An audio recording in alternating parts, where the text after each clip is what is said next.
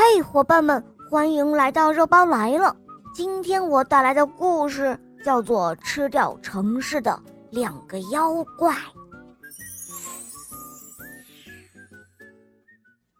有两个妖怪躲在云层的后面，偷偷的打量着脚下这座城市。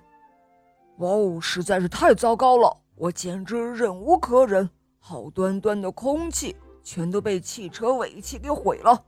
那些松软的泥土为什么非要扣上一层沥青，还有混凝土的外壳呢？哼！最让人受不了的是，人们把楼都修得越来越高。如果他们把楼修到云里面，我们可就无处藏身了。哼！蓝色妖怪发着脾气说：“哎，可不是嘛！我还是喜欢以前的世界啊！茂密的大森林遮住太阳光，蘑菇和苔藓挂在粗糙的树干上。”小动物们在花丛间穿梭，踩得落叶沙沙的响。唉，不见了，都不见了。另外，那个红色妖怪眯着眼睛回忆道：“那我们还等什么呢？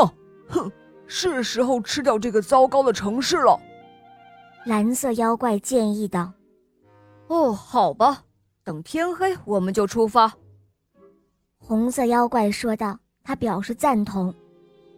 天越来越黑了，城市里的灯光一盏盏的熄灭，人们都进入了梦乡。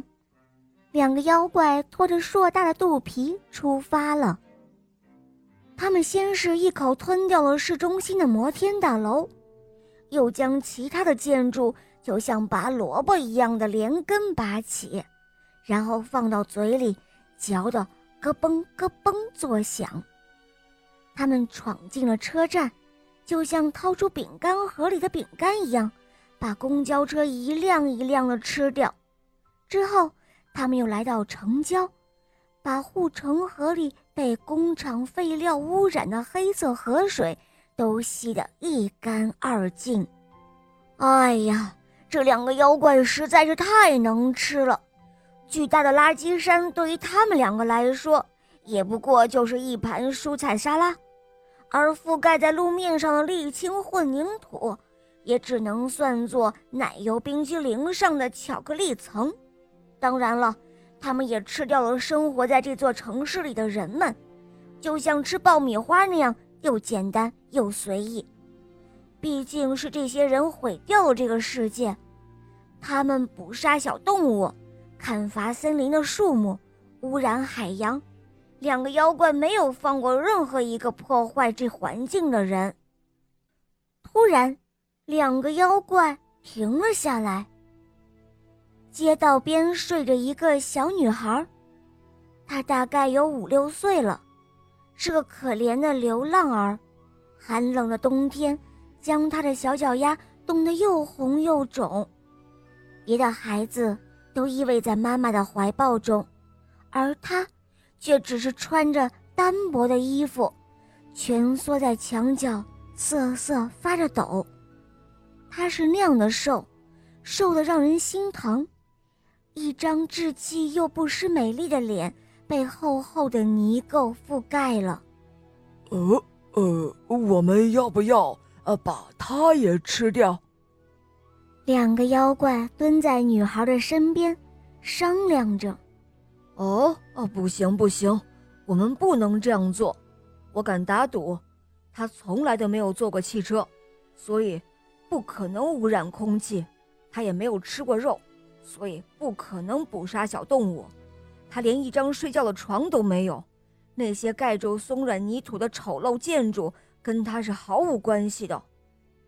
红色的妖怪说道：“哦，也是啊，你瞧他多可怜呢。”那可怜样，呃，如果我不是个妖怪，呃，我真想收养他做我的孩子。”蓝色妖怪说道，他凶狠的眼睛中，居然闪出了温柔的光。好了好了，我们还是走吧。嘘，轻一点，别吵醒了他。说着，两个妖怪蹑手蹑脚的离开了。天亮了，小女孩被一阵奇怪的悦耳的声音吵醒了。她慢慢的睁开了眼睛。哇，天哪！那是一群美丽的金丝雀在唱歌呢。小女孩惊奇地发现，在她的睡梦里，之前的世界已经彻底的改变。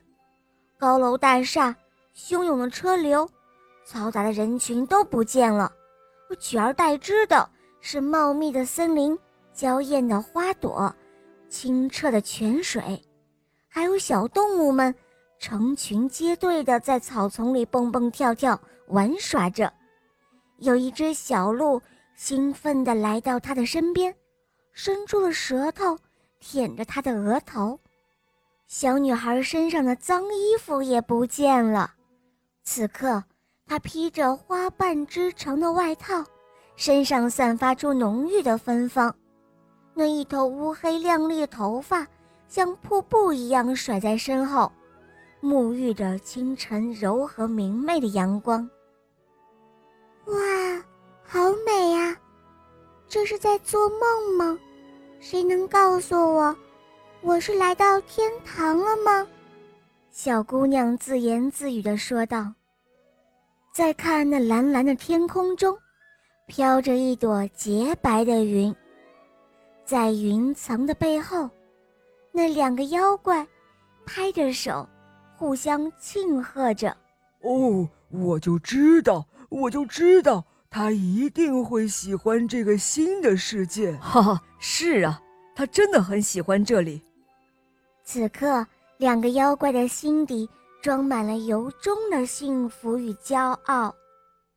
好了，小伙伴们，今天的故事就讲到这儿了。更多好听的故事，打开公众号搜索“肉包来了”，关注我，在那儿可以给我留言，或者在喜马拉雅搜索“小肉包童话”。《恶魔岛狮王复仇记》，小肉包和狮王雷霆带你一同去畅游恶魔岛哟，么么哒。